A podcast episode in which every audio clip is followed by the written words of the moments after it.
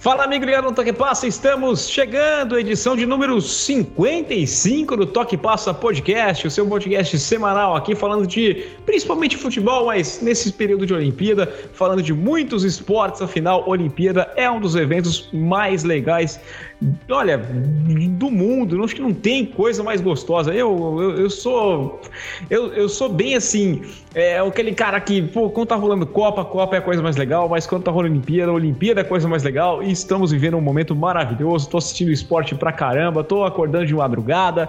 Estou aqui, ó, gravando nesta terça-feira, hoje dia 3 de agosto, são 11 horas da noite aqui em Portugal. Eu acordei às 4 e meia da manhã por conta do Alisson, o nosso Pio, que ganhou medalha de bronze. Estou acordado direto assistindo a Olimpíada e agora já acompanhando também a Ana Marcela Cunha disputando aqui a maratona aquática. Então, Olimpíada é uma coisa sensacional e é capaz de eu virar essa noite acordado mais uma vez. Estamos começando mais um programa comigo, mais uma vez, Rafael Porto. Seja muito bem-vindo aqui ao Toque Passa Podcast. Fala, Rafa, um abraço para você aí em Portugal. Prazer estar tá, tá aqui no Toque Passa mais uma vez, nesse momento olímpico que é realmente muito especial, né? São duas semanas a cada quatro anos, dessa vez até um pouquinho mais aí por conta do adiamento da, das Olimpíadas, que, que mexem mesmo com quem gosta de esporte e com quem não gosta também, né? São tantas histórias emocionantes, assim, que até quem não se liga muito, até até quem não dá muita bola para jogos e esportes em geral, assim, acaba se envolvendo. E está sendo muito legal essa edição de Tóquio, apesar de tudo aquilo que a gente já falou, né? Não ter público, não ser aquele mesmo clima que a gente está acostumado na Olimpíada, mas está sendo muito legal de acompanhar. Com toda certeza, a gente tem muita coisa para falar das Olimpíadas. Inclusive, eu nem me apresentei, Rafael Bellatini aqui apresentando mais uma vez o Toque Passa Podcast. Mas eu quero discutir algumas coisas com vocês sobre as histórias aqui. São muitas coisas para a gente conversar nessa edição. Então vamos começar lá. Vamos lá, roda a vinheta. Pacumbi apresenta Toque Passa. Olá, você conhece a Pacundê? A Pacundê é uma produtora de podcasts de Curitiba que preza pela independência e pelo bom conteúdo. Com a distribuição gratuita de diversos programas dos mais variados temas, a Pacundê precisa da sua ajuda para continuar funcionando e produzindo. Acesse pacundê.com.br e colabore. Sendo um apoiador, você participa de discussões sobre nossos programas, concorre a prêmios mensais e mantém funcionando a engrenagem tão machucada da comunicação independente. Seja um apoiador. Pacundê, podcast sobre todas as coisas. Vou começar aqui fazendo aquele convite de sempre para você conhecer os podcasts da Pacundê, pacundê.com.br. Você acompanha lá, você vê todos, a, toda a gama, a vasta gama de podcasts da Pacundê. A Pacundê é uma produtora independente de Curitiba, que faz um trabalho muito legal. Tem o Toque Passa, tem o Toque Passa NFL também, foi gravado nessa terça-feira também. Estou fazendo aqui a rodada dupla, é, o double, double header de, de podcasts nessa terça-feira, enquanto estamos gravando. Mas eu faço convite para você também apoiar a Pacundê, apoia apoia.se barra Pacundê. O trabalho dos caras é muito bom e, é claro, tudo precisa de dinheiro, precisa de ajuda, então você pode apoiar a Pacundê. Também faço convite para você conhecer o Toque Passa no YouTube, youtube.com.br Toque Passa, trabalho lá que a gente costuma fazer, colocar vídeos e discutir, levar essa, essa discussão mais adiante. Então eu convido você, youtube.com.br Passa. Caso você ainda não seja inscrito, por favor, se inscreva lá no nosso YouTube. Vamos começar o programa dessa semana aqui. É claro que o assunto tem que ser Olimpíada, né, Porto? Eu, eu falei aqui, eh, vamos começar pela parte legal, não vou começar sendo chato, não, tá?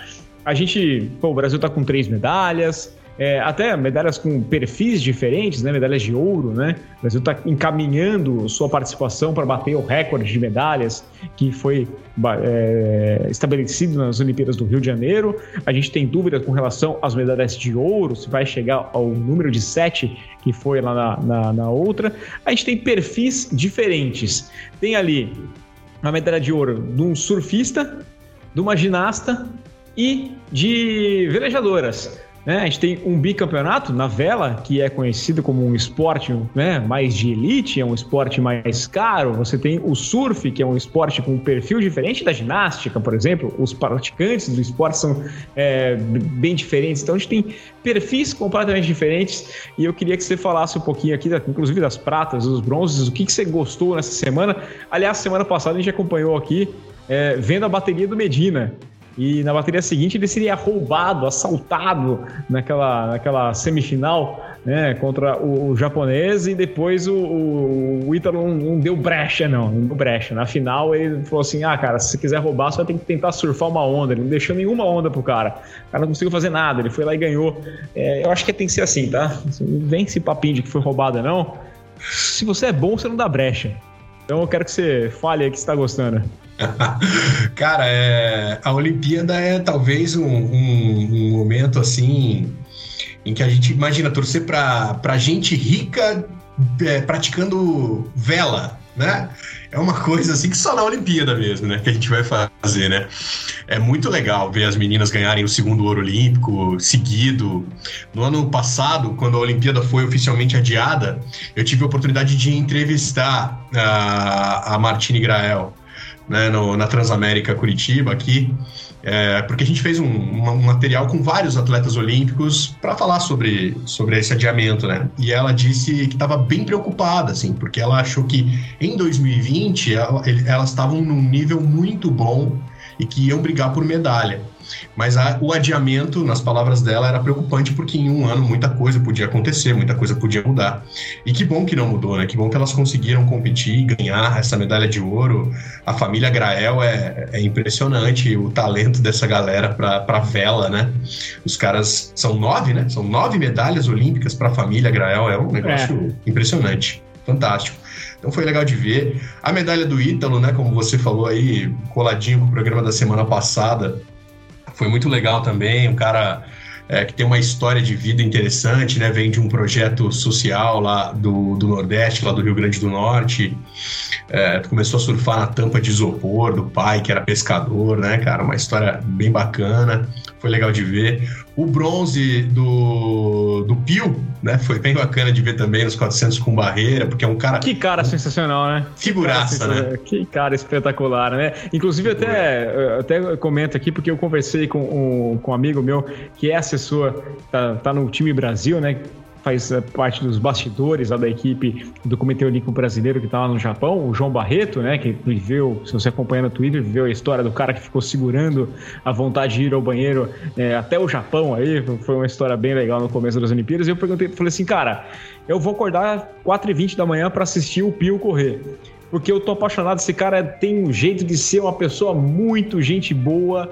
E por favor, não me deixa ficar iludido, tá? Não vem falar para mim que ele não é. Aí ele falou assim: olha, cara, ele é top 1 das pessoas mais legais que eu já encontrei na minha vida. Então, é, é, então olha, que, que mais legal ainda se saber que é um cara, a entrevista dele lá brincando, né, com isso aí que aconteceu, não sei o que aconteceu, que uhum. isso aí não é atletismo. Cara, que cara sensacional, que pessoa gente boa, o Pio, olha. Fantástico, né? Com cara? certeza uma das medalhas que eu mais torci. Fantástico, e ele brincando, brincando não, né, porque aparentemente ele realmente não sabia o horário que ele tinha que subir no pódio para receber a medalha, né? Aí estava preocupado a hora que ele ia tomar banho para subir no pódio lá e, e receber a medalha. Fez um tempo espetacular, né? Um tempo que seria ouro no Rio. É, ele seria medalha de com ouro. Um segundo, e com um segundo de vantagem pro segundo, né? Tipo, é, chegar... Muito doido, né? Imaginar o quanto, o quanto evoluiu, assim, nesses cinco anos aí, a galera do, do, do, dos 400 com barreira. A medalha do Fratos na natação foi muito bacana de ver também a felicidade dele, né, em ganhar uma medalha de bronze é, depois do que aconteceu lá no Rio, né? Que ele, ele foi mal na prova e aí na entrevista acabou sendo meio grosseiro ali com a repórter. Ele perguntou: e aí, tá decepcionado? Ele: não, tô felizão. Tô felizão. e dessa Mas vez é... ficaram com isso, né? O repórter que tava ali na natação pergunta para ele: Ei, Prato, tá felizão? Ele fala: boa, hoje eu tô felizão de verdade. E ele falou, é, e era isso que eu ia falar, né? É. Eu acho legal, porque assim, você reconhecer. Porque eu acho que todo mundo passa por um dia ruim, ah. tem aquele momento. E essa entrevista na saída ali, né, Rafa? Essa é, entrevista é na difícil. saída.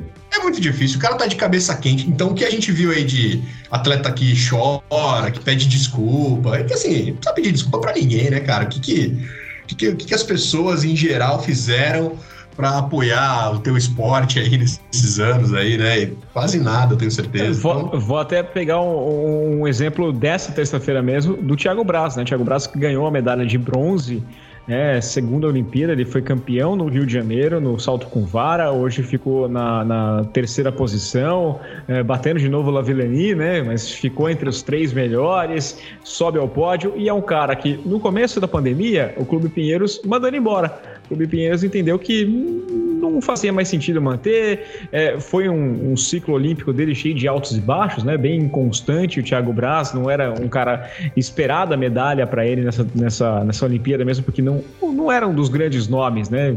Trazia aquela medalha conquistada no Rio, mas é, não e lesionou, né? Teve um, teve Isso, um muito, com algumas lesões, né? Não foi, é, muito, não foi muito legal. Muito, muitos altos e baixos. E aí o Clube Pinheiros entendeu que ah, esse cara não vai trazer medalha. E esse é um problema, até da discussão que eu quero trazer mais adiante, do esporte olímpico brasileiro, porque os atletas geralmente eles surgem do nada, né? Ou surge de programas é, sociais, programas que o cara e ele vai investindo, ele vai fazendo os pulos dele, tentando alguma coisa ou outra e vai conseguindo o espaço dele. E aí, na hora que ele conquista, muita gente se aproveita disso. Muita gente abraça ele, vem aqui, você tá certo, tamo junto. É... Banco adora isso, né? Banco tem sempre uma propaganda de banco com um atleta olímpico, porque, ah, você é a cara, você é não sei o que lá, e bota ali.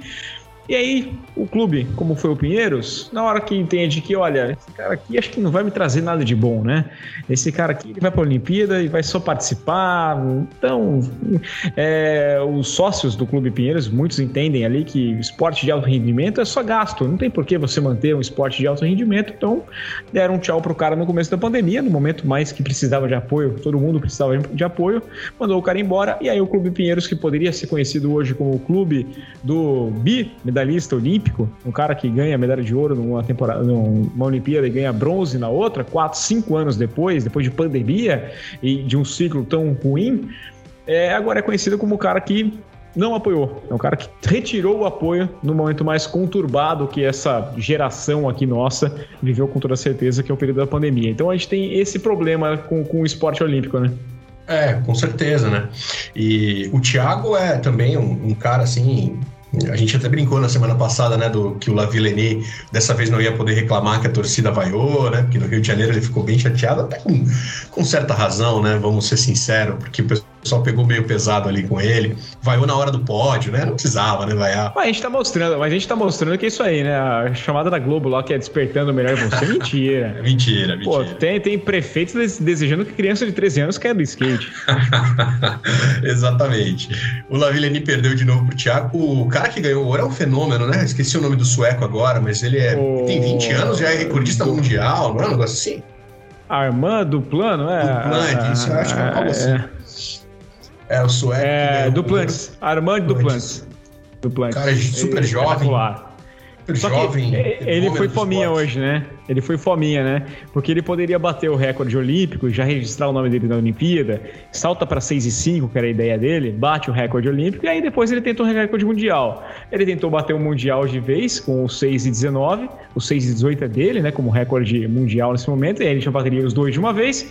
E aí ele ficou sem nada, ele ficou sem o recorde olímpico, sem o recorde mundial. Na próxima Olimpíada, daqui três anos em Paris, quando for aparecer lá a prova, a gente não sabe como é que o Duplantis vai chegar na próxima Olimpíada. Ele tem potencial, 21 anos, ele tem chance de chegar muito bem, mas muitas coisas podem acontecer na vida de um atleta, né? Ainda mais um esporte que você pula por seis metros e se joga lá em cima do chão. Pode ser que na temporada que vem chegue e fale, ah, quem foi campeão da Olimpíada ano passado? Não sei. Mas o recordista do Olímpico tá ali, o nome do Thiago Braz, ele carrega esse recorde olímpico ainda com 6 e 3 lá do Rio de Janeiro. Pois é, o Thiago até brincou, né, que secou bastante o, o esse Duplantes aí para ele não conseguir bater o recorde olímpico e conseguiu. É um fenômeno.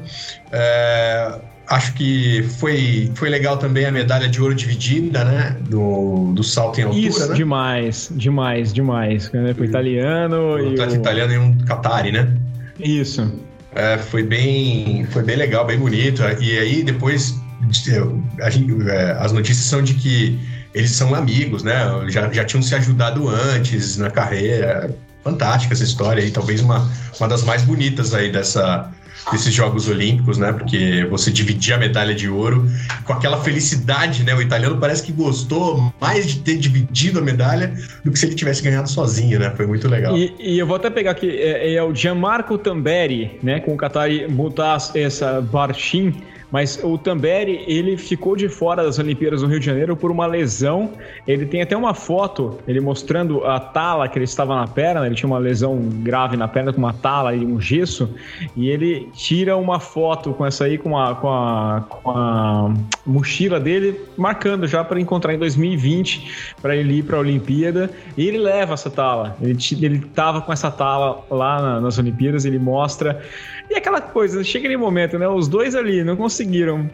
Pô, vocês topam dividir ou vocês vão ficar lutando aqui para um retardado ficar com a medalha de prata? Vocês vão falar que vocês não querem para alguém perder, né? É, pô, topa aí, empata logo e vambora, né? Não tem nem o que discutir. Acho que não tem, eu claro, entendo claro. o cara perguntar, mas não tinha nem que discutir, né? Claro, lógico. Vamos, vamos ficar os dois com o ouro, que é melhor.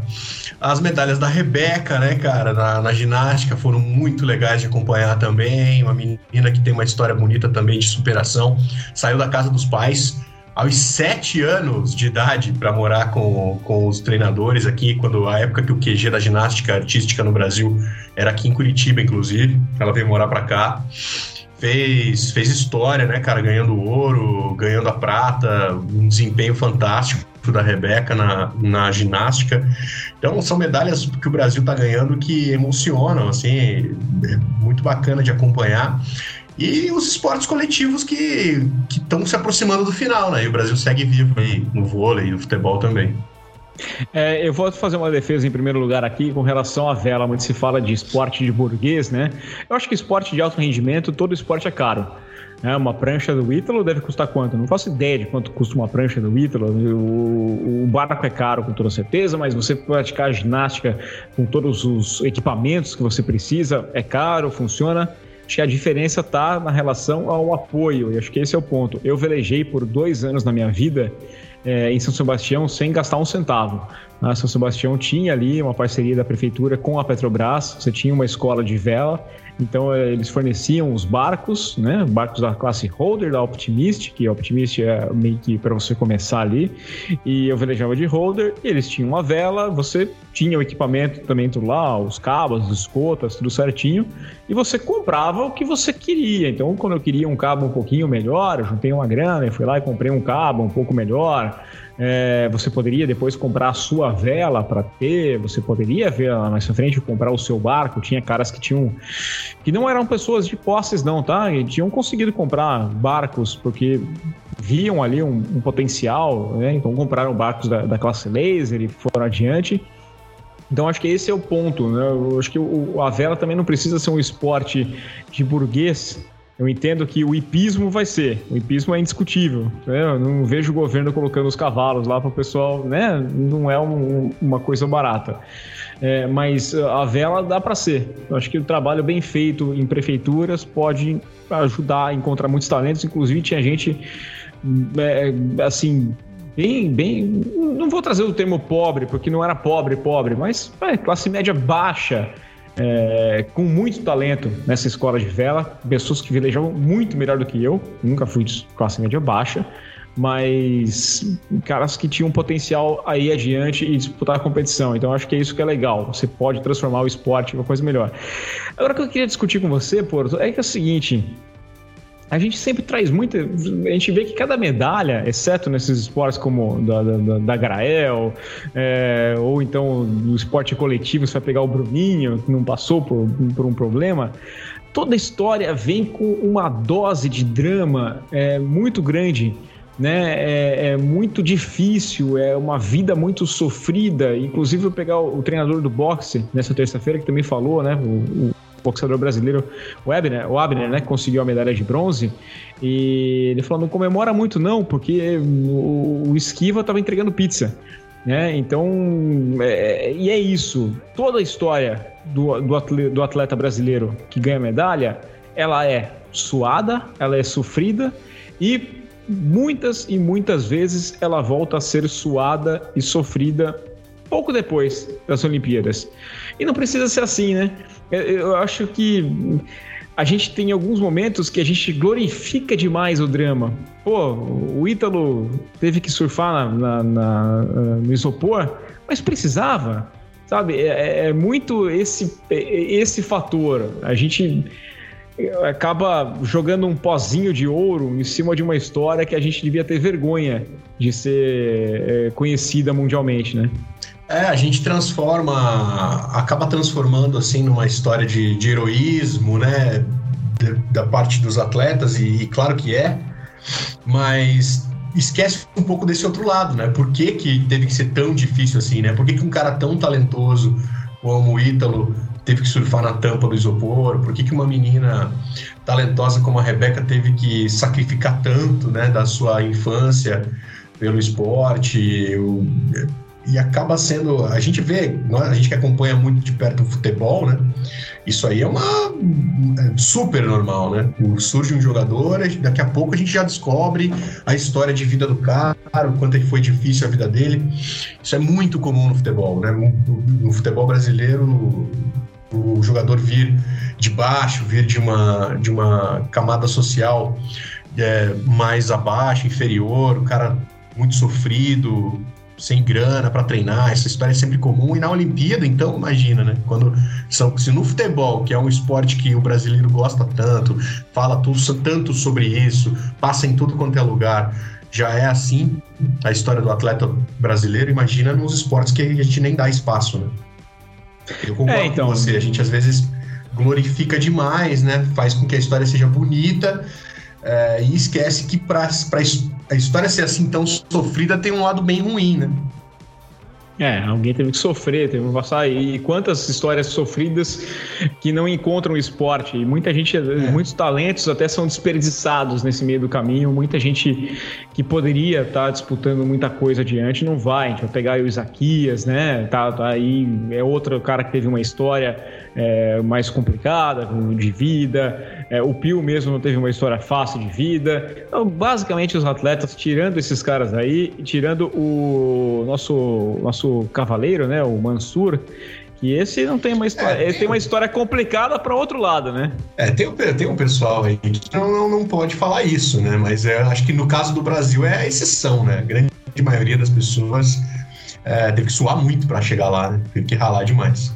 Você até falou que a gente torce para um, uma pessoa rica no, velejando, né, para ganhar alguma coisa, mas eu tenho limites. Eu não vou conseguir torcer para o Mansur Nimbismo porque é, eu acho que ele extrapola limites. Ele que foi pego aí por fazendo é, é, importação de cavalos, passando sem imposto e coisas de milhões. Eu acho que passa o limite aí. Ele não foi preso porque ele acabou é, fazendo a delação premiada e acabou sendo beneficiado por isso. Então eu não vou torcer para um cara que, digamos que está livre porque teve a delação premiada. Fazia contrabando de cavalo, imagina isso. que horrível.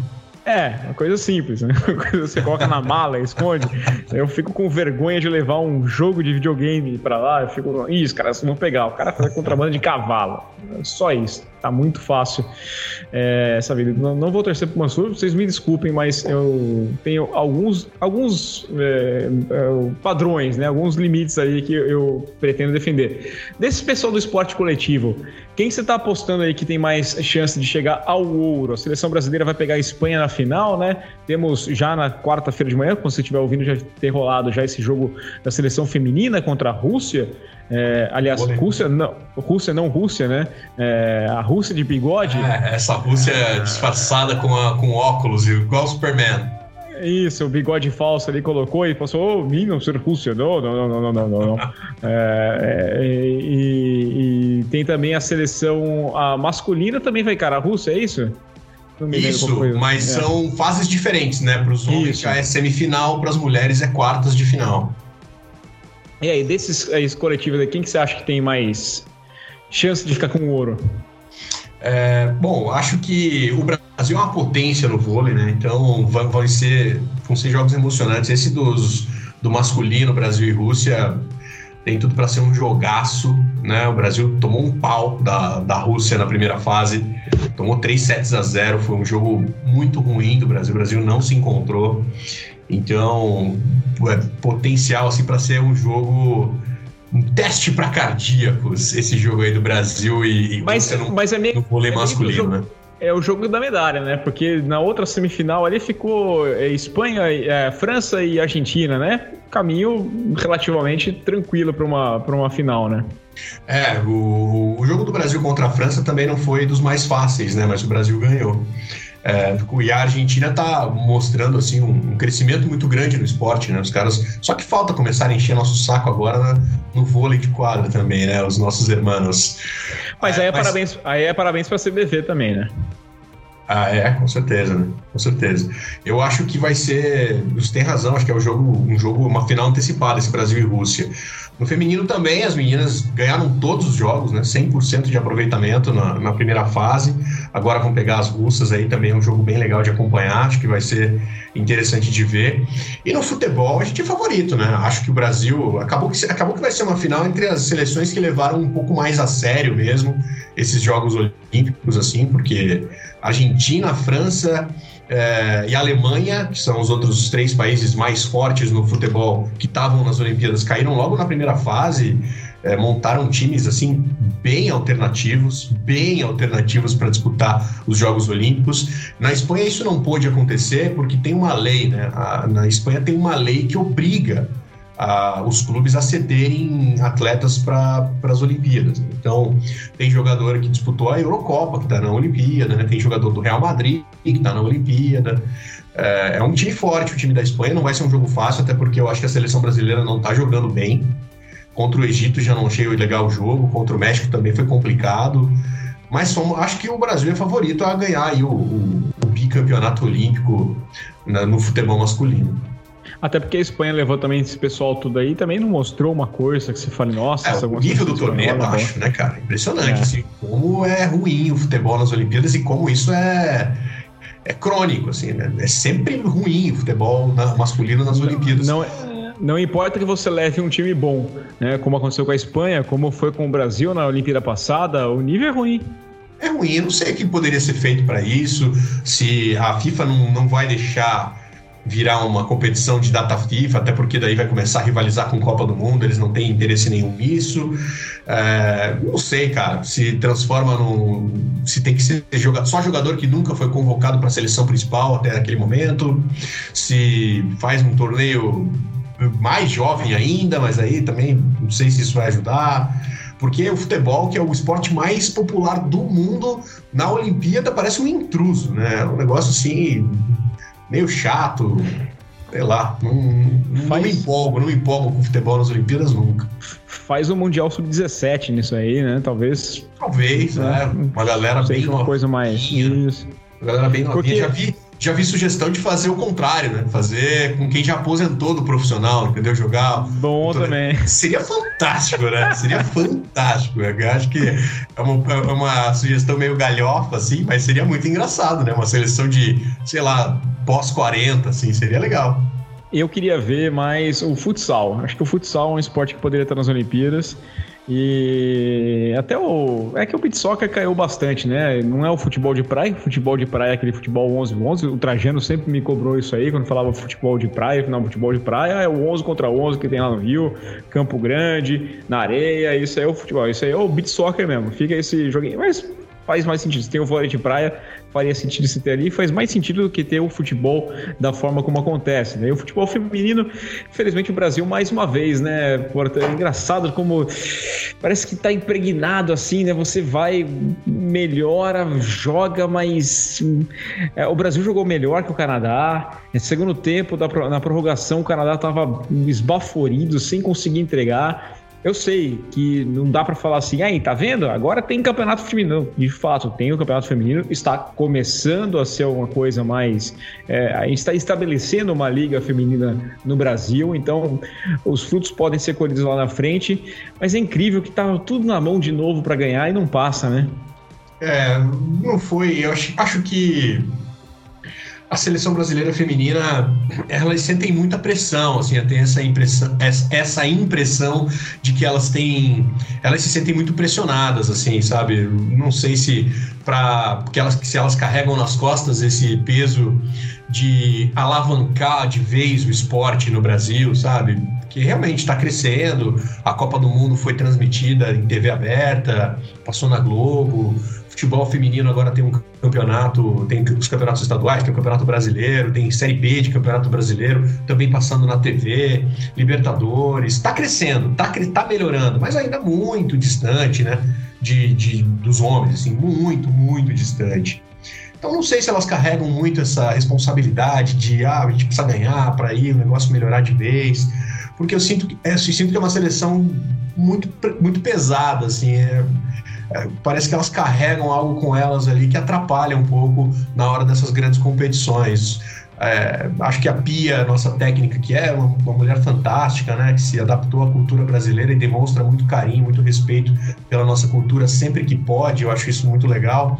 Mas acho que ela cometeu alguns erros também ali na, na, na, trajetória da seleção nas Olimpíadas, o próprio posicionamento da Marta, né? Nunca ficou muito claro assim qual era a função da Marta, afinal, no, no, time do Brasil, né? Melhor jogadora da história do futebol, parece meio perdida em campo. Então, vamos ver, de repente agora é, a Formiga já aposentou, a Marta deixou meio em aberto o que vai acontecer com a carreira dela na seleção brasileira, mas foi decepcionante, né, ver o Brasil sair tão cedo do futebol feminino.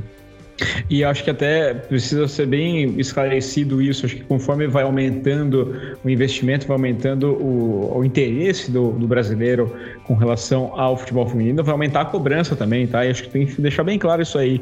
As críticas que, por exemplo, eu também fiz a, a Pia, como o Porto faz agora, não é uma coisa assim, ah, tá vendo? Não adianta nada, não sei o quê, não é, não é. É um começo de trabalho, é um trabalho que tem que ser colocado. É o, o, é o começo do trabalho dela ainda, né? A primeira competição grande, assim, forte que, que tem a Pia.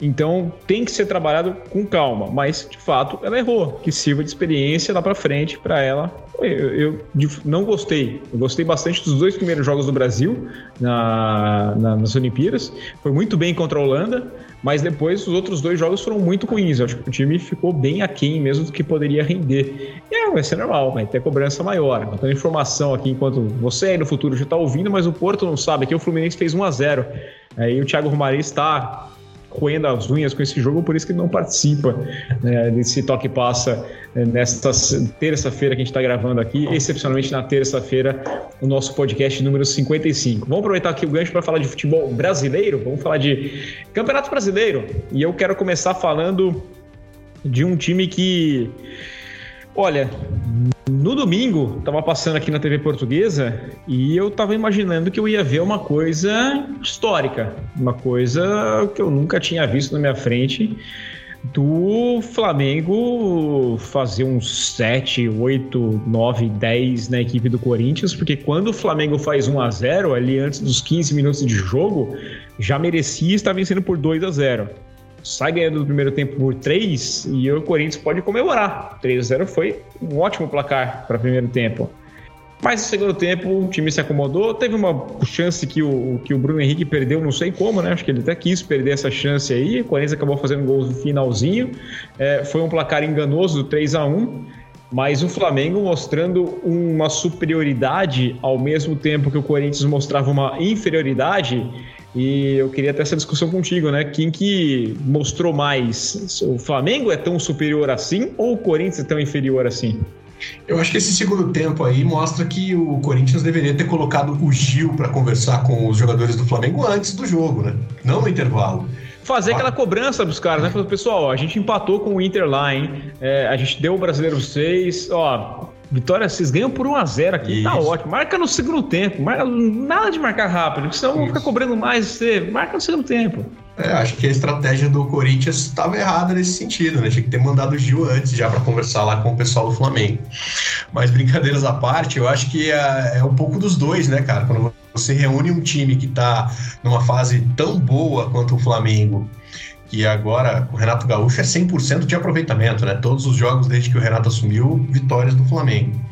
E aí você pega um Corinthians que tá capenga, né? Há tanto tempo já que o Corinthians tá capenga, assim, um time que não se encontra, não consegue fazer bons jogos, até ganha uma partida ou outra ali, não é o pior time que a gente tem no Brasil, acho que não vai, não vai ser rebaixado, nem nada assim. Mas aí você, quando você bota dois gigantes do futebol brasileiro na situação atual, em fases tão diferentes, em momentos tão opostos assim, o que acontece é o que rolou nesse fim de semana, né, cara? O Flamengo que atropelou o Corinthians, como você falou, assim, dando a impressão de que poderia ser uma goleada histórica. É, pô, mensagem de amigo corintiano, assim, chegando já desesperado, cara, pô, podia acabar o jogo agora, não precisava mais ter esse jogo. Porque foi realmente uma diferença técnica muito grande, né? Eu não sei o que o Corinthians vai fazer para sair desse buraco capenga aí, como eu falei, cara. Agora tá chegando o Juliano, o Renato Augusto, são bons reforços para o Corinthians, sem nenhuma dúvida, mas o trabalho vai ser longo aí, vai ser difícil de encaixar, porque como tá jogando mal esse time, né? Como é ruim é, de ver o time do Corinthians, como é desanimador ver o time do Corinthians especialmente quando a gente vê o, um, um adversário como o Flamengo que joga, tá jogando tão bem. Aí a diferença salta mais ainda aos olhos. É, eu acho que essa diferença é muito grande mesmo, ela é absurda, mas eu fiquei impressionado. A facilidade com que a equipe do Flamengo tinha para tocar passe e fazer o time ir adiante tenho certeza, o Flamengo agora que está na, fora da zona de classificação para Libertadores, tem 24 pontos, mas tem dois jogos a menos que a equipe do Palmeiras e também que a equipe do Atlético Mineiro, né? O Palmeiras lidera com 32 pontos, o Atlético tem em segundo com 31. O Flamengo normal seria vencer essas duas partidas que ele tem para fazer aí pela frente.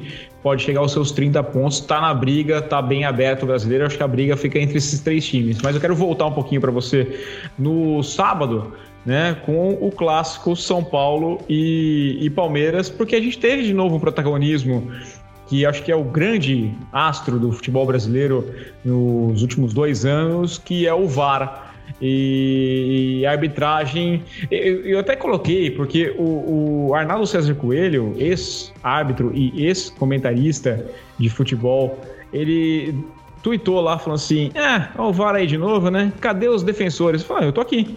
Eu sigo sendo um defensor. Eu vi. É, eu vou falar que a Mercedes é uma porcaria porque o Bottas não consegue ganhar.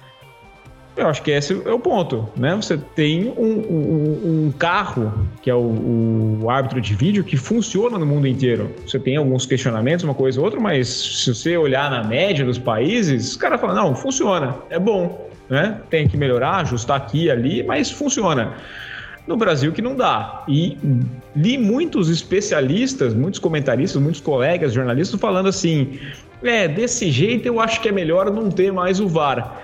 É, e eu acho que é justamente isso que a federação tanto ama, né? É, é isso que ela está procurando o tempo inteiro. É você, vamos lá, pegar a privatização das coisas, você sucateia negócio para falar: tá vendo? Não funciona, não dá. Eu não quero ter isso aqui, então, ah, vamos deixar de lado. A arbitragem brasileira era ruim antes do VAR. Então não é o VAR que transforma a arbitragem brasileira em algo ruim. É a arbitragem brasileira que transforma o VAR em algo ruim, não é isso? Totalmente. Concordo 100% com você. Acho até que o VAR da Comembol é até pior, eu acho, que o, que o do, da CBF, sabia? Eu, eu, eles são parecidos, assim, mas eu acho que o da Comembol é até pior. Eles são muito intervencionistas, né? Eles querem o tempo todo mesmo mexer no jogo, alterar o que foi marcado, é, mudar as coisas que do campo, às vezes encontrar.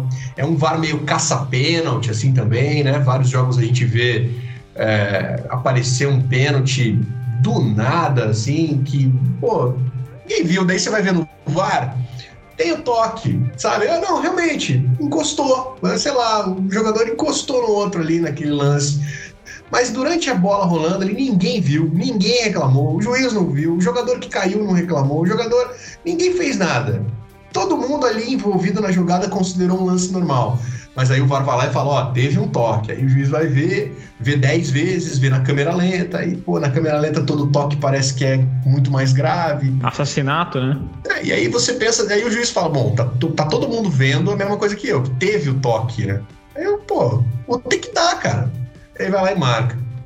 Eu acho, eu, mas eu assino embaixo que você falou, o VAR é uma ferramenta que está longe de ser perfeita no mundo inteiro. Ainda está sendo implantado o VAR, eu ainda considero que o VAR está num estágio assim de início né, da, da, sua utilização dentro do futebol. São poucos anos ainda usando essa tecnologia, tem muita coisa que precisa lapidar. Tem a questão da demora, né, tem alguns lances que demora demais, pode ser mais rápido. É, entender direito quando que tem que chamar, quando que não tem que chamar, esse tipo de coisa ainda precisa melhorar bastante, especialmente aqui no Brasil. Mas aí entrar nessa de que não tem que ter, eu acho que não dá, cara. Eu, eu já falei isso outras vezes aqui. Eu trabalho bastante em jogos das divisões inferiores, né? Porque aqui, na, aqui em Curitiba a gente acompanha o Coxa, o Curitiba Futebol Clube, que está na segunda divisão, o Paraná Clube, que está na terceira divisão. E volta e meia tem uns lances, agora até vai ter, né? No segundo turno aí a CBF já anunciou que vai ter VAR também na Série B e na Série C e na Série D, vai expandir para todo mundo. Mas por enquanto não tem. E é muito, mas é muito comum lances que você olha e fala, cara, esse aqui não precisava, esse aqui não é polêmico, esse aqui se tivesse o VAR já estava resolvido. É um erro claro, o bandeirinha não viu, ou sei lá o que aconteceu. Então é até estranho hoje ver futebol sem o VAR, porque tem algumas decisões ali que não é mais questão de interpretação, questão polêmica, né? É uma questão de que o cara não viu. Falhou gravemente ali, o, o olho humano falhou, sei lá, no caso de, de, de impedimento. E o VAR corrige isso rapidamente, né? Então, é, falar que não gosta do VAR, cara, é, pô, vai assistir aí, sei lá, Série B, vai assistir um campeonato estadual, aí vai assistir um campeonato de uma divisão de um país aí que ainda não implantou o VAR, sei lá, um país que não tem tanta tradição no futebol, que não tem interesse em implantar, sei lá. E aí você vai, vai achar legal, né? Uma, sei lá, um campeonato decidido por um gol impedimento, um pênalti que não foi marcado, claro, que o juiz deixou correr, ou ao contrário, o juiz marcou uma falta inexistente. Então, é, eu acho meio bobo, assim, falar que o VAR não serve. Eu, eu acho que tem muito a melhorar ainda. Tem muita coisa que me irrita também. Tem várias vezes que eu falo, pô, esse VAR é um saco mesmo. Mas dizer que não tem que ter, acho que é, é uma bobagem.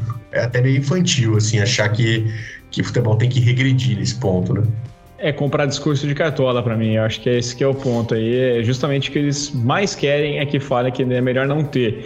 Agora tem um ponto, né? É, acho que é o principal ponto que a gente tem que argumentar aqui, é a questão de critério. Porque o gol no lado do São Paulo, né, contra o, contra o Palmeiras, não faz o menor sentido. Eu não, não, não, não consigo entender ali. Eu não consigo entender, ainda mais quando você pega outros lances em situações parecidas de envolvimento. No, no, Então, por exemplo, teve aquele pênalti do Internacional contra o Corinthians, em que o impedimento é, não tirava o pênalti, mas o impedimento ele tira esse gol. Então, o que falta é critério, né? Também. Eu acho que isso é outra, outra coisa que precisava ser muito mais claro, né? O que, o que marcar, quando marcar, o que marcar. Tinha que ser muito mais transparente também, acho, ali a, o VAR e a, comunicação do, dos árbitros, né? Nesse sentido, a Comembol tá bem na frente, né? Ela divulga sempre a comunicação dos árbitros, né? Às vezes a gente vê até o, quanto é varziano o negócio, a, a briga, os caras. não, não, não, né? Um gritando em cima do outro. Ele fala, pô, isso aí deve ser realmente um inferno pro, pro, pro juizão que tem que decidir. Então tem que ser mais transparente também pra gente entender, né? Por que, que o árbitro marcou o que marcou, qual foi o critério utilizado e se esse critério condiz com o que está escrito na regra, condiz com a orientação aos árbitros do Campeonato Brasileiro. E se não for o caso, afasta o cara, né? Aquela velha história, é geladeira, né? Aí vai apitar a Série B, que é assim que funciona, né? O cara estraga os jogos na Série A, aí vai, se flagrarem, mandam eles para estragar jogos da Série B.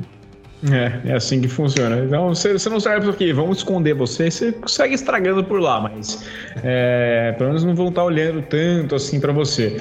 Fala um pouquinho de Copa do Brasil, porque a gente já tem bola rolando aqui, já teve um classificado, a equipe do Fluminense venceu o Criciúma no final de semana, 3 a 0 já está classificado, ele já passou pela equipe do Criciúma, tinha perdido por 2 a 1 conseguiu vencer por 3 a 0 e o Grêmio está vencendo, já tinha vencido 3 a 0 o Vitória fora de casa, está vencendo por 1 a 0 o Vitória, enquanto a gente está gravando aqui, está rolando essa partida. Mas teremos um um jogo. Eu esperava um pouquinho mais de dificuldade do São Paulo contra o Vasco. Acho que o Vasco mostra aí que tem, de fato, muitos problemas para resolver pela frente, está bem classificado. Acho que o São Paulo não vejo assim o Vasco criando tantos problemas, por mais que o São Paulo seja hoje um DM ambulante, né? Porque é, é um problema atrás do outro por lesão, mas eu ainda acho que não. Não, o São Paulo é nem. Né? São Paulo não é nem um pouco confiável, né? Mas construiu um resultado no primeiro jogo e com uma facilidade, como você falou aí, que indica que não, não vai dar pro Vasco, não. É, eu acho até que o Vasco tivesse perdido por 1 a 0 seria um cenário bem possível, porque o São Paulo tornou essa confusão de ter que se preocupar com brasileiros no rebaixamento, o que você vai fazer, poderia beliscar uma coisinha. Mas acho que o 2 a 0 deixa um pouquinho mais complicado, por mais que não tenha mais a questão do gol fora de casa, nessa história toda é, na Copa do Brasil. É, o Flamengo acho que está classificado contra o ABC, né? Pode mandar um time formado por eu, você e alguma galera, porque 6 a 0 em casa já passou, né? O ABC não vai, não vai se criar, né? Inclusive o Renato vai poder fazer o que ele mais gosta, né? Que é nem, nem viajar, nem ele vai. Então, mas aí que tá o errado, né? Porque ele vai fazer o que ele mais gosta, mas mais ou menos, porque ele vai fazer isso na Copa. É. E ele gosta de jogar a Copa, ele não quer jogar brasileiro, ele quer jogar a Copa. E agora ele vai ter que poupar na Copa. Quando ele, jogando, ele treinava o Grêmio, nesses anos que ele treinou o Grêmio todos ali, ele Volte e meia, quando o Grêmio assim, tinha um resultado já meio garantido, ele nem, nem ele ia.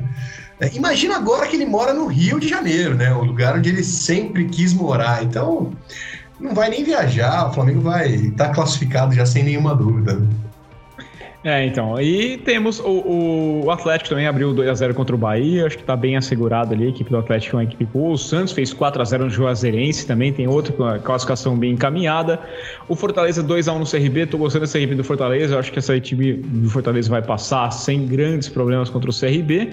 Tem um jogo um pouco mais é, que pode vir alguma coisa, você que está acompanhando mais, eu acho que o Atlético vai passar, mas por ser fora de casa, por ser uma vitória, uma vantagem mínima agora, eu acho que fica uma situação. É mais ou menos como o Fortaleza, mas é, nesse caso que são dois times de Série A.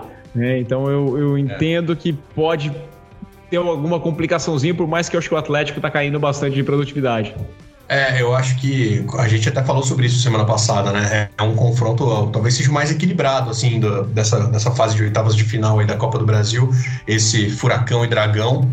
E no primeiro jogo a gente viu isso dentro de campo, assim, foi um jogo bem parelho. O, o Goianiense teve várias chances de abrir o placar, não conseguiu, mas aí conseguiu empatar o jogo. Depois que estava empatado, teve chance de virar. O Atlético venceu um jogo muito difícil, muito igual conseguiu uma vantagem importante, mas eu também acho que está bem aberto esse jogo aí. Eu acredito que o Furacão é favorito pelo resultado construído, pelo time que tem, mas não duvido não que o Goianiense consiga complicar a vida do, do time paranaense. É, eu tô na expectativa. Agora eu queria perguntar para você, Porto. Como é que você está sentindo aí? Porque eu estou vivendo um, momento. Eu vi que você tomou a vacina, né? Você tomou a primeira dose da vacina no final de semana. Tomei, tomei, é... tomei segunda-feira dessa semana. Segunda-feira, isso, segunda-feira. Eu tomei no sábado, tomei a segunda dose da vacina aqui, então, dia 14 aqui já estou imunizado, estou já tô com o passaporte aqui, já vai estar tá valendo meu passaporte de, de imunização é, europeu. E a gente está numa expectativa. Eu, no final desse mês, eu vou dar um pulo em Barcelona, né? Porque já falei aqui, é uma coisa muito simples. Você compra passagem muito barata, né? Aqueles voos que basicamente vai eu e o cara te vende até o copo d'água que você quiser tomar no meio do caminho. Então você vai com a mochila e é você só, mas é um voozinho de três horas, vale muito a pena você dar um pulinho lá em Barcelona. É, e, pô, talvez tenha um jogo do Barcelona. Eu falei, ah, se tiver torcida, lá. Já recebi um e-mail aqui da NFL, que vai ter o jogo da NFL em outubro, é, no estádio do Tottenham, e eles vão começar a vender os ingressos agora no final do mês também. Então, estou na expectativa. Posso, pode ser que eu compre o ingresso, até que para levar uma imagenzinha aí, pô, fazer um, uma prévia ali no Toque Passa, pensou que é legal fazer, né? Botar ali na frente, pensou poder fazer lá no Camp Nou é, nesse mês de agosto, depois em outubro fazer lá no estádio do Tottenham, falando um pouquinho também da NFL em Londres, quem sabe a gente traz essa cobertura para vocês lá no Toque Passa, aqui no Toque Passa também, no podcast, com toda certeza. Mas a gente está vivendo essa expectativa já começa a ter um pouquinho de público. Aqui em Portugal também está abrindo. Já teve a final da taça de Portugal, super taça aqui de Portugal no final de semana, com público reduzido, mas com público já no estádio. Já tem planos de setembro, não precisa usar máscara, vai abrir mais gente. Então, estamos vendo essa expectativa. Enquanto isso, eu estou ouvindo alguns papos de público no futebol brasileiro mas eu fico naquela preocupação de que é o momento, não é? Como é que vocês, claro, você está vivendo aí, então você sabe melhor do que eu para falar sobre isso. Cara, até já teve, né? Teve o jogo em Brasília lá que o Flamengo jogou, levou para Brasília a partida, o presidente foi lá, é, participar do jogo, ainda com público reduzido. Me parece que ainda é muito cedo para falar isso, cara. A gente tem, assim, com a segunda dose imunizados no país, acho que não são 20% ainda do, da, das pessoas. É, é, muito pouca coisa. Então, assim, para a gente achar que já dá para voltar ao normal, inclusive é uma discussão grande, assim, porque várias cidades aqui em Curitiba, as restrições aí do Covid já caíram quase todas, né? Já está bem liberado, assim. E isso se reflete imediatamente na sociedade, assim, né, cara? Achar que você vai liberar as normas e que as pessoas, por conta própria, vão ter é, o cuidado de ficar em casa depois de um ano e meio, mais de um ano e meio de pandemia, é inocência. Né? Esse fim de semana aí você sai de carro é, para ir no mercado, para algum lugar, cara, os restaurantes já estão lotados, os bares já estão lotados, entendeu? Então, é, na minha visão, é, eu acho que ainda é muito cedo para a gente falar assim de para a gente já retomar essa normalidade assim com tanta segurança, né? O Rio de Janeiro está falando em até em fazer festival, né? Uma festa de retorno à normalidade, assim, fazer várias vários eventos seguidos, né? que é bem, a cara, é bem a carinha deles, né? É, é, eu tô rindo aqui porque é o seguinte, é, tomei a vacina aqui, a gente tá, pô, hoje eu fui andar aqui no centro da cidade, tem muito turista, hoje trombei ali com noruegueses, pessoal da Europa inteira aqui visitando a cidade, é, voltando um pouquinho mais de naturalidade, né? Normalidade, o passado, como é que era, a gente não tá tendo festivais, mas está voltando um pouquinho mais esse pensamento, e eu fui olhar os dados para curiosidade, é, Portugal tem pelo menos eh, tem 7 milhões de pessoas que receberam pelo menos uma dose, 68% da população recebeu pelo menos uma dose, isso os dados de ontem, tá? eh, aliás, da segunda-feira, dia, 3, dia 2. Totalmente vacinadas, você tem 56% da população. É, então eles estão com expectativa de que totalmente com as duas doses, ou então com uma só, caso tomem a da Johnson, né, a da Janssen, é, em setembro a gente tem ali por volta dos 80%, e por isso, a partir de setembro, possa se discutir a história de não precisar usar máscara mais. Então é, é um passo, mas falei, pouca gente nos estádios e uma coisa muito simples, muito debatida ainda como é que nós vamos vender ingresso, como é que vai ser.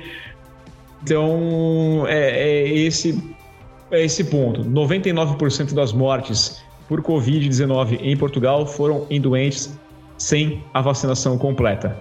Então, acho que é a prova de que a vacinação é importante é, isso aí nos Estados Unidos também está se refletindo. Esse é um efeito que está acontecendo. Já, então, acho que não tem muito o que debater. É, tem que ir para vacinação, mas é, me preocupa um pouquinho essa história. É claro que eu tô louco para voltar a ver estádio cheio, gente. Eu fico vendo as fotos minhas no estádio com meu filho, é, vendo. A gente viu a Eurocopa, a gente vê os estádios começando, a gente vê Estados Unidos já com estádio cheio. A gente fica muito naquela ansiedade. Pô, Fórmula 1, você gosta bastante também, né? Assistiu Fórmula 1 no final de semana na Hungria, estádio lotado, né? cheio e tudo mais. E você fica naquele pensamento, mas muita calma, né? Muita calma nessa hora. É, cara, eu assim, eu, eu sou bem cagão, assim, eu, da Covid, sabe? Não vou mentir, não. Eu acho que é perigoso, cara, a gente, a gente aliviar tão cedo, né? É, Estados Unidos que tá vacinando adoidado, tem vacina em tudo quanto é esquina lá para você tomar. Tá rolando surto de Covid na Flórida, entendeu? É, é, os, alguns estados que liberaram a máscara já pensam em voltar, mandar voltar, usar máscara de novo. Então, por mais que a vacina dê uma segurança de que não vai desenvolver uma versão grave da doença, né? Mas ela ainda continua circulando, tem a questão das variantes, né? Então, é, pô, é uma doença traiçoeira, né? Muito complicado, que aqui no Brasil foi tratado de uma forma muito complicada também, muito ruim, né? O jeito que foi que a pandemia foi tratada aqui pelo nosso governo. É, vai é, é, meio inevitável, assim, vai acabar liberando mais cedo ou mais tarde. Eu tenho um pouco de medo, acho que talvez ainda seja um pouco cedo, mas vai acabar voltando, sim. É, é um clima, assim, de. Ah, acho que isso vai encaminhar para isso, assim, não, não vai ter jeito. Não vai ter jeito. Porque já está liberando, tá liberando quase tudo, né? Então vai acabar liberando o público nos estádios já já. Talvez não totalmente ainda, mas pelo menos uma parte. Agora, Porto, falando de. Eu puxei o gancho da Fórmula 1.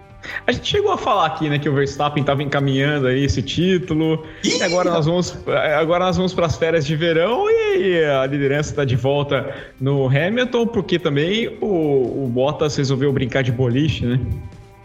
Cara, é, eu pensei isso hoje, cara, quando a gente estava fazendo ali, é, antes de fazer o programa, né, pensei, cara, a gente zicou o Verstappen, acho, cara, nesse programa aí, porque é, tanto, né, que ah, acho que dessa vez o Hamilton não vai ganhar o campeonato, dessa vez não vai dar para Mercedes, dessa vez o Verstappen vai ser o campeão, o cara tá amadurecendo para ganhar o título.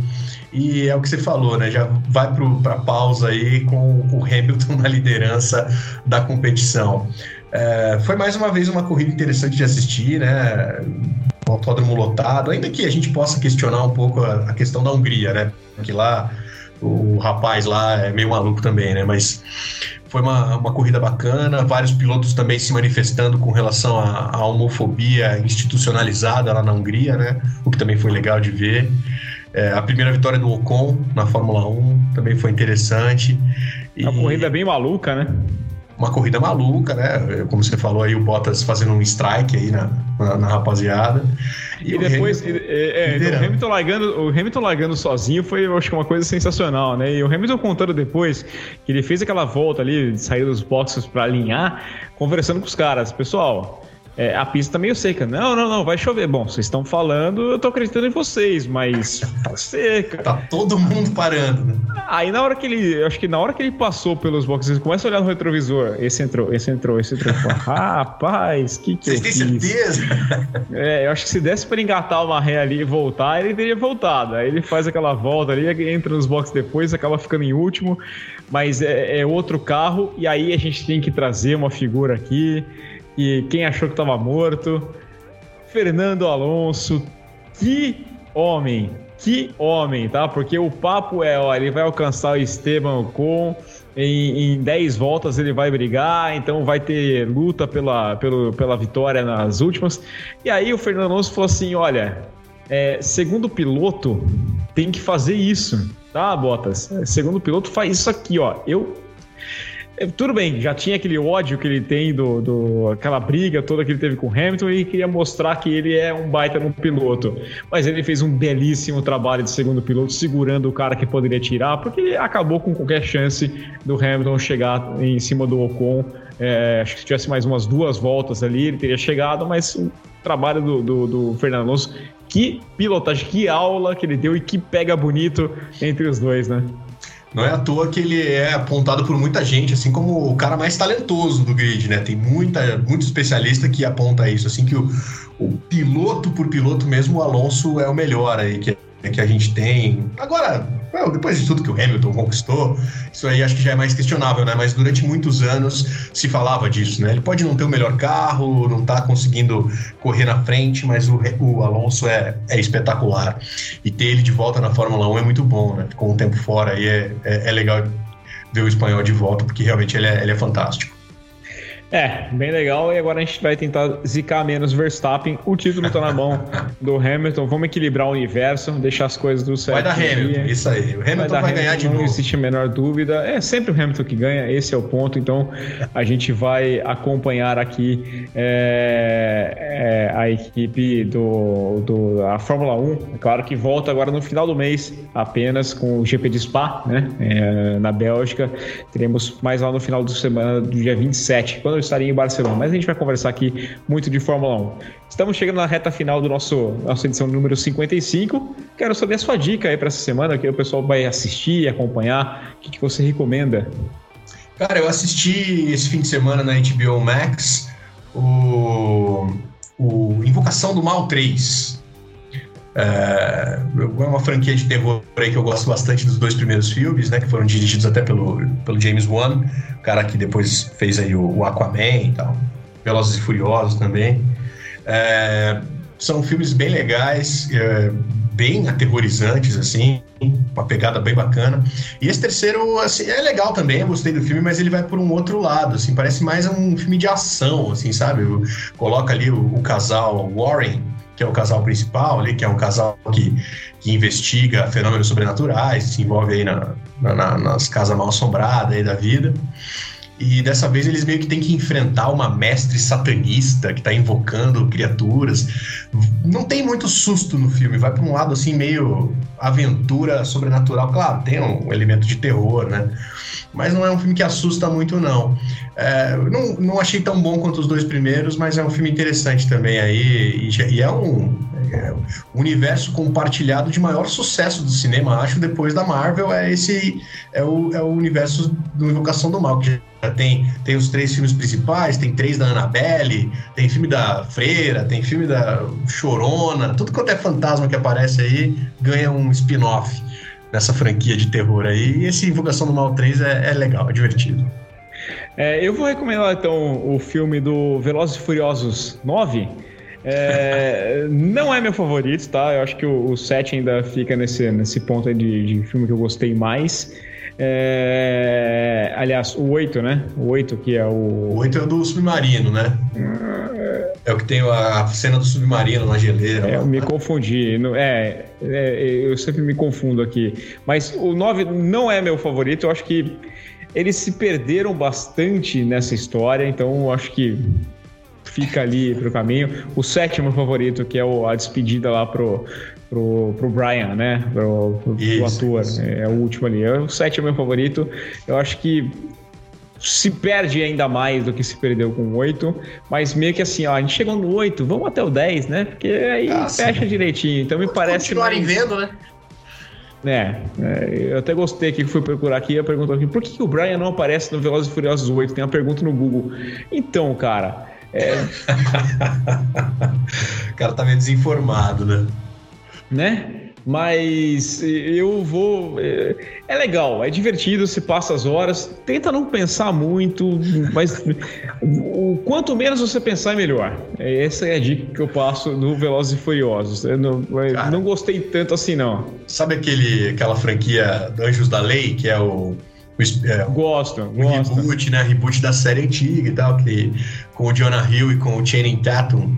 É, no primeiro, eles são, são policiais que se infiltram, carinho, eles são policiais que têm ali a cara de jovem, daí se infiltram na, no colégio, daí no segundo eles vão para a faculdade, e no final do segundo filme, eles fazem uma brincadeira, né, com as, as próximas sequências, né, então eles vão, vão para o submarino, eles vão para o fundo do mar, eles vão para o futuro, eles vão para o espaço. É o Velozes e Furiosos, né, cara? Daqui é. a, a gente vai ver aí um crossover do, do Invocação do Mal, com os carros correndo no além. Que só falta isso, né? Pode ser. Eles trouxeram de volta o Han e não faz o menor sentido trazer de volta o Han, que, é uma morreu. É, já tinha morrido. É, então não faz o menor sentido. E uma coisa que eu relutei, mas agora estou tentando dar uma segunda chance, mas eu não falei lá atrás, é a série animada no Mestres do Universo, Salvando a Eternia, que seria do He-Man no Netflix. Eu, putz, vi que ia ter, eu falei, cara, que animal, que legal, vou mostrar pro meu filho. Eu adorava He-Man quando era pequeno, né? Vou mostrar pro meu filho aqui, meu filho de 6 anos vai gostar. Aí eu botei no final de semana passado pra ele ver assim que tinha saído, botamos ali. Cara, quando eu vi o primeiro episódio e o esqueleto e o He-Man morrem. Não tem He-Man, né? É o He-Man, é o desenho do He-Man sem He-Man. Eu falei, é golpe. É, é, é, golpe, é golpe. Não dá, tá? É, eu sei que a série não fala He-Man, fala Mestres do Universo, ela é baseada na Tila, mas, porra, sabe? sabe é muito flashback do He-Man né? e da Tila, sério mesmo, né? Pô, se falasse do mentor, até gostava, mas acho que a Tila era um personagem tão, né? É sei lá, eu entendo muito do momento, muita gente vai criticar, falando a questão da, da representatividade, já tem a Xirra, tá?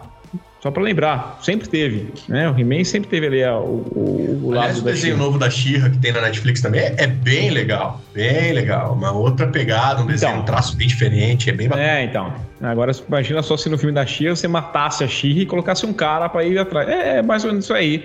Então, eu, desse lado, tô dando uma segunda chance para ver. E agora eu fiquei triste porque parece que morre o corpo também. Fala, ah, não, aí, aí parou. Aí a gente vai deixar lá pra frente. Aí a gente vai deixar pra frente, mas eu, eu volto.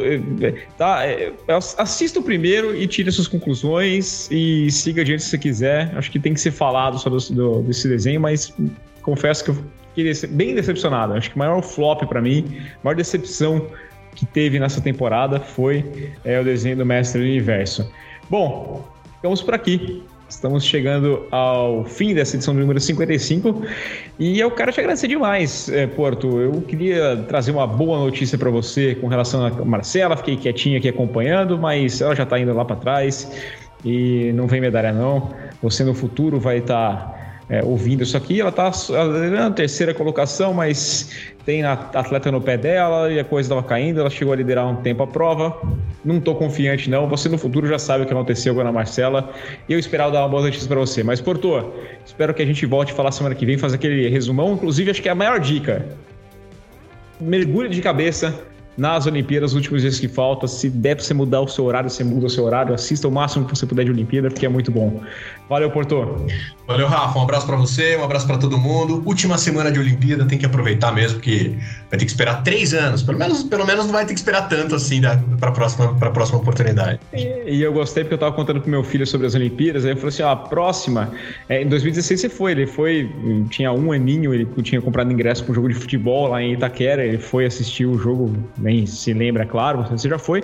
Falei, a Olimpíada que vem você pode ir, vai ser aqui em Paris né? Porque é, é, próximo, é aqui. Aqui em Paris. Falei, nossa, veio pra minha mulher falei, que snob, né, cara? Daqui a pouco eu tô velejando.